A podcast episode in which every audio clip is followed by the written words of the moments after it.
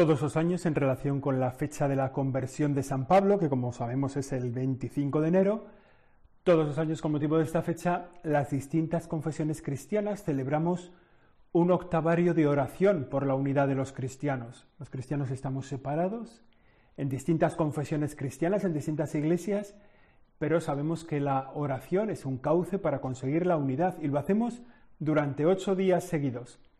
Claro, para rezar por alguien lo mejor es conocerlos un poco y este es el tema de nuestro siempre aprendiendo esta semana. ¿Cuáles son las confesiones cristianas que estos días, desde hoy hasta el lunes que viene, rezamos por aquello que ya pedía Jesús en el principio, como un deseo, que todos sean uno, como tú, Padre, en mí y yo en ti. Oración de Jesús en la última cena. Que todos sean uno. Y a la vuelta de los siglos resulta que somos varios, que somos distintos. Vamos a conocernos un poco más para tratarnos un poco mejor. Esto es ahí siempre aprendiendo, el episodio 66, y hoy hablamos sobre los cristianos, las distintas familias cristianas. Siempre aprendiendo. Siempre aprendiendo. Con José Chovera. Empezando por el principio, es fácil decir que los cristianos son, somos los seguidores de Cristo. Y ahí tenemos el principal punto de unidad. Nosotros somos discípulos de Cristo, seguidores de Jesucristo que tenemos que entendernos mejor entre nosotros a base de entender un poco mejor al Señor, de tratarle más, de conocerle mejor, de conocer qué es lo que Él nos enseña, cómo nos enseña lo que tenemos que vivir y a partir de ese conocer mejor a Jesús, conocernos y tratarnos mejor entre nosotros. La unidad, por eso, la unidad de las diversas confesiones cristianas, la tenemos que conseguir en torno a Cristo. De hecho, en la última cena, como hemos dicho, una parte de la oración de Jesús de Jesús al Padre es que nos mantenga unidos, que nos conserve en la unidad. Y la verdad es que 20 siglos después, 21 siglos después, el camino de la unidad sigue siendo una aspiración. Todavía queda mucho tramo por recorrer para conseguir la unidad. Porque hoy por hoy el, camino que hemos recorrido es el de la desunión. Nos hemos ido separando. Pero bueno, esta es como una especialidad dentro de la iglesia de los cristianos el punto es conocer cuál ha sido ese camino de la desunión para poder desandarlo, para saber dónde estamos, para ver cuál es un poco la historia de esta división. De hecho, casi casi podemos decir que una especialidad de los cristianos es la desunión. O sea, somos expertos en separarnos, más que expertos en reunirnos. Pero bueno, estamos llamados a, a estar unidos, ¿no? Estamos llamados a una unidad en Jesús, en Jesucristo. Por tanto, es un esfuerzo que tenemos que hacer y estos son días apropiados para rezar por esa unidad. Casi casi las primeras divisiones de los cristianos las podemos encontrar en el Evangelio. Si os acordáis, nos encontramos ya las primeras discusiones de los apóstoles en torno a quién iba a ser el primero, quién iba a mandar, quién era el más importante, quién se sentaría a la izquierda o a la derecha en el reino de los cielos, a la derecha o a la izquierda de Jesús. También fue una primera separación la de Judas, que traiciona al grupo de los apóstoles, traiciona al Señor y lo vende. Incluso con Jesucristo, los apóstoles tampoco tenían clara la salvación que Dios les ofrecía. No estaba claro cuál era el papel del Mesías, si iba a ser una salvación temporal, si iba a ser una salvación de la opresión del imperio romano. Por eso algunos se quedaron desilusionados, pensaban que, que la salvación del Mesías era la liberación de los romanos si va a ser una liberación espiritual. Por tanto, es normal que fueran descubriendo a Jesús y en torno a eso descubriendo lo que creían, lo que vivían y era sentando un poco la fe. Pero en ese descubrimiento había gente que se iba separando, que se iba apartando de esa, de esa fe que iban conociendo los primeros discípulos, los primeros apóstoles. De hecho, cuando falta el Señor, pero todavía en tiempo de los apóstoles, se produce una primera discusión sobre si los nuevos conversos, los que se unían a los cristianos, tenían que asumir también, acoger también la forma de vida de los judíos. Los primeros cristianos venían del pueblo judío, los doce apóstoles, los discípulos, pero se empieza a anunciar la salvación con la diáspora, empiezan a llegar a la vida cristiana, a las comunidades cristianas, gente que no vienen del mundo judío, que vienen de la gentilidad, de los que no son judíos. Y entonces la pregunta es, ¿estos que vienen de fuera del mundo judío, tienen que incorporarse también a la vida de los judíos, tienen que, por ejemplo, circuncidarse, están sometidos a las normas en cuanto a los alimentos que se pueden comer o a los que no. Y en torno a eso se organiza un primer concilio en Jerusalén que va aclarando un poco cómo tiene que ser la forma de vida de los que se incorporan a la vida de la Iglesia, a los cristianos. O sea que el tema de la desunión, de la separación, pues es un poco una tradición entre nosotros. Es decir, podemos ver que desde el principio la revelación de Jesús, en la revelación de Jesús no está todo cerrado. Se va explicando con el tiempo, de la mano de los apóstoles se van aclarando las cosas, se hacen reuniones, concilios para decir, oye, nosotros nuestra fe es esta, ¿no? Pedimos la ayuda del Espíritu Santo para discernir un tema y decidimos que esto va a ser vivido así. Son apóstoles que al mismo tiempo son perseguidos por unos y por otros, apóstoles que tampoco están especialmente reunidos todo el día para poder aclarar rápido las situaciones que se van dando, apóstoles que tampoco están especialmente dotados para la teología, pero también apóstoles que al mismo tiempo están asistidos por el Espíritu Santo y que habían sido testigos de la resurrección, o sea, que eran los primeros testigos de la palabra de Jesús. Por tanto, son gente no muy dotada para esto, pero que hacen un poco el, marco de la unidad, ¿no? Por eso podemos decir lo que decimos, ¿no? que la desunión de los cristianos data ya del Evangelio, ya se ve en el libro de los Hechos de los Apóstoles, pero al mismo tiempo son los apóstoles los que van marcando la senda de la unidad, los que van aclarando las enseñanzas, los que van aclarando las doctrinas, los que van formando gente que aclare la teología, y se van reuniendo y se van estableciendo los concilios y poco a poco las cosas que separan van siendo aclaradas. Y por eso algunas confesiones cristianas de los primeros tiempos que se han separado de la doctrina, pues se aclara esa situación y esa separación desaparece, se disuelve. ¿no? Por ejemplo, un punto concreto es el tema de los, bueno, una de las divisiones que hay es el tema de los arrianos unas divisiones causadas por la doctrina. ¿no? La doctrina de la Iglesia se va aclarando en el tiempo, con sucesivos concilios, se van produciendo diversas desuniones, separaciones, algunas se van sanando, como hemos dicho, pues en torno, por ejemplo, a si Jesús es Dios, verdaderamente Dios, si Jesús es verdaderamente hombre, hay gente que cree que no, qué conciencia tiene Jesús de sí mismo, de su misión, cuál es su omnipotencia. Entonces, todas estas cosas pues hay gente que las pone en duda, esas dudas van cuajando, eso produce una cierta separación. Entonces, digamos que, es algo lógico, ¿no? Que es ir intentando aclarar cuál es la fe de la Iglesia. En el, primer siglo, en los primeros siglos, perdón, en el siglo IV, un ejemplo de esa división es la que habla de la relación entre el padre y el hijo. ¿Qué relación había entre el padre y el hijo? Si el hijo estaba subordinado respecto al padre o si era de la misma naturaleza que el Padre. Si el Hijo había sido creado para la salvación en un momento concreto o si era vivía desde la eternidad como el Padre. Entonces esto fue una, duda ¿no? que, que, va cuajando en el tiempo, que Arrio, que es un obispo, la extiende mucho, se extiende mucho en toda la iglesia. De hecho, hay momentos en que hay más obispos que son arrianos que, que los que están vinculados a Roma. ¿no? Hay más obispos que creen que Jesucristo está subordinado al Padre que los que creen que Jesucristo es de la misma naturaleza que el Padre. Bueno, estas dudas se van aclarando a base de concilios y luego a base de que también pues el poder civil iba como tomando partido, tomando parte y bueno, también la acción de por supuesto del Espíritu Santo y por eso hoy no quedan arrianos propiamente, bueno, quedan pero muy poquitos. Entonces, bueno, se va aclarando este tema de la desunión y al mismo tiempo que unas desuniones se aclaran, pues otras nuevas van surgiendo. Por eso, en lugar de hacer un resumen de cuáles han sido a lo largo de la historia, podríamos ver como las cuatro grandes familias cristianas que nos encontramos hoy, cuatro grandes familias cristianas en las, con las que podemos tratar. ¿Cuál es la situación de la disunión en nuestro tiempo? Entonces podemos hablar de esas cuatro grandes familias, serían los católicos, los ortodoxos, los herederos de la Reforma Protestante, todos los que se separan a partir de la Reforma Protestante en el siglo XVI, y los anglicanos, que también surgen de la Reforma Protestante, aunque tienen su propio origen. de los católicos. Voy a ir explicando uno por uno estas cuatro familias, digamos.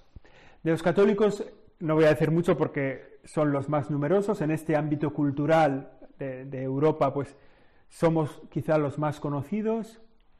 Nosotros creemos que somos los que no nos hemos separado, ¿eh? los que hemos seguido fieles al Evangelio y a la Iglesia, y, lo decimos de verdad, aunque seguramente otros pues no, no, comparten nuestro punto de vista. ¿no? O sea, nosotros creemos que seguimos la tradición de Pedro y de los apóstoles, y los obispos son sucesores de los apóstoles, y el Papa es sucesor de Simón Pedro, y nosotros no nos hemos separado de la Iglesia primigenia. Nosotros creemos en esto y creemos en el Evangelio, en la palabra de Dios y bueno, tenemos esta fe también muy definida. La Iglesia fue creciendo, esta Iglesia de Jesucristo fue creciendo en medio de esas divisiones que se iban aclarando a base de concilios que establecían la verdadera doctrina, que se iban imponiendo las soluciones de esos concilios. Bueno, en el siglo XI se hace visible la primera gran división. Los imperios ya no están para apoyar muchas doctrinas de la Iglesia y nos encontramos con la primera gran división, la que deja como resultado una Iglesia católica vinculada al Papa de Roma y una Iglesia ortodoxa vinculada al Patriarca de Constantinopla y a los patriarcas de Jerusalén, de Alejandría y de Antioquía, que fueron dando origen a otras iglesias autocéfalas en todo el oriente cristiano. Entonces, la ruptura que se origina entre el Papa Nicolás I y el obispo Focio se culmina el 16 de julio del año 1054. O sea, estamos ya para cumplir mil años de la separación entre la Iglesia católica y la Iglesia ortodoxa. Este, esta separación, en el fondo, con el tiempo, se ve que no es una cuestión tanto doctrinal, la, la separación doctrinal sobre la fe, sobre lo que creemos. Eso se ha ido aclarando no era tan fácil saber lo que decían unos y otros allí por el siglo VIII, IX, X, no era tan fácil, ¿no? En los concilios no llegaba todo el mundo a tiempo, eh, las ideas eran expresadas por unos, pero a lo mejor no bien expresadas o no suficientemente clarificadas, y entonces, bueno, se producían, entre comillas, malos entendidos que acababan siendo grandes malos entendidos, hasta el punto de llegar a la separación. Pero en este punto con la Iglesia ortodoxa, con estas iglesias ortodoxas que son un grupo como de 15 iglesias autocéfalas, que tienen, digamos, el, culmen, la cúspide de esa iglesia es el patriarca, el patriarca del lugar, ¿no? Eh, en la cabeza daría el patriarca de Constantinopla, pero también son patriarcas en Jerusalén, en Alejandría, en Antioquía, y bueno, son iglesias que tienen un poco, que acaban un poco en el que hace cabeza dentro de la iglesia, pues, de ese país, más o menos, ¿no? Esta división, como digo, tenía alguna raíz teológica en el origen, aunque en la actualidad es casi una división en torno a la primacía dentro de la Iglesia. ¿Quién es el que hace cabeza? Entre todos los obispos, ¿quién es, ¿quién es el que hace cabeza? Los católicos creemos que esta cabeza es el sucesor de Pedro, es el obispo de Roma, mientras que los ortodoxos hace cabeza el patriarca de Constantinopla, de Constantinopla, que es el primero entre los 14 patriarcas de las iglesias autocéfalas. Por tanto, esta división pues, tiene pinta de, bueno, de, que podría superarse en, un diálogo abierto, franco, fraterno, entre, eh, en torno a la idea del papado, ¿no? de qué significa ser el papa, de qué significa ser el que hace cabeza entre todos. Bueno, pues ahí tendría que haber ese diálogo y, y realmente lo está habiendo. ¿no? Y ojalá, ¿no? que todavía quedan unos años, quedan 30 años para celebrar el milenario de esa separación. Ojalá que en ese, en ese, antes de ese milenario podamos celebrar la reunificación de estas dos grandes iglesias. Sería un buen signo. Bueno, la segunda gran ruptura tiene lugar en el siglo XVI con la reforma de Lutero en Alemania. Lutero es un, es un, buen fraile agustino, que un poco, bueno, también un poco raro de cabeza en el sentido de como un poco revuelto con sus propias ideas, pero que tiene clara la idea de la necesidad de una reforma en la vida de la Iglesia. La Iglesia estaba dando indulgencias, vinculando estas indulgencias al pago de un dinero, en el fondo para reconstruir las basílicas constantinianas en Roma. Y entonces eh, se buscaba mucho dinero por todo el orbe católico y al final, pues casi, no, vas al cielo si das dinero, ¿no? No, no es tan así. Había una cierta corrupción en el seno de la Iglesia, falta de formación, y, una corrupción un poco creciente. Y Lutero, pues con mucha energía, se opone a esta corrupción. Y en esa oposición a la corrupción y en el fondo a lo que es la Iglesia de Roma, va formulando algunos principios que acabarán generando una iglesia distinta, mejor dicho, muchas iglesias distintas, incluso con diferencias doctrinales, que fueron separándose cada vez más de Roma, no solo en relación a la jerarquía, sino también en relación a la doctrina, ¿no? lo que creemos. Digamos que esta, esta ruptura que tiene un origen en una necesidad de sanar la forma de vida de la Iglesia, por los excesos, por la corrupción en la que estaba inmersa la Iglesia católica, esta buena idea original acaba también destruyéndose por, bueno, destruyéndose o, cambiando por pues a, a, un cambio de doctrina, ¿no? Un principio de, este, de esta reforma protestante, de esta reforma de Lutero, es atiende al principio de que cada rey tiene su religión. O sea, que la religión del príncipe de un país es la religión del país. Y de este modo se produce una fragmentación de la fe. Cada, cada, rey va teniendo su religión, la va construyendo, la va configurando según sus necesidades, y de forma que se van separando las iglesias. También la sola fides. Es, un poco las alternativas luteranas, la iglesia es un poco de una cosa y otra. Y las alternativas luteranas, la iglesia luterana va más bien en la idea de una cosa u otra. ¿no? Es la I católica o la O protestante. Entonces, por ejemplo, entre la Sagrada Escritura y la tradición, la Iglesia dice las dos. Hace falta Sagrada Escritura, la palabra de Dios escrita, y la tradición de la Iglesia que ha ido acumulando esa enseñanza a lo largo de los siglos. Para el mundo protestante hay que aceptar la sola escritura, no hay que aceptar la tradición, sino la misma palabra de Dios escrita. Entre la gracia y la naturaleza, pues el mundo protestante afirma la gratuidad, la gracia solo. Y nosotros creemos que es gracia y naturaleza. O sea, la naturaleza humana es salvada por la gracia y de algún modo, digamos, son los dos principios que van juntos. En, la Iglesia Católica hay libertad y hay un destino en torno a nuestro final.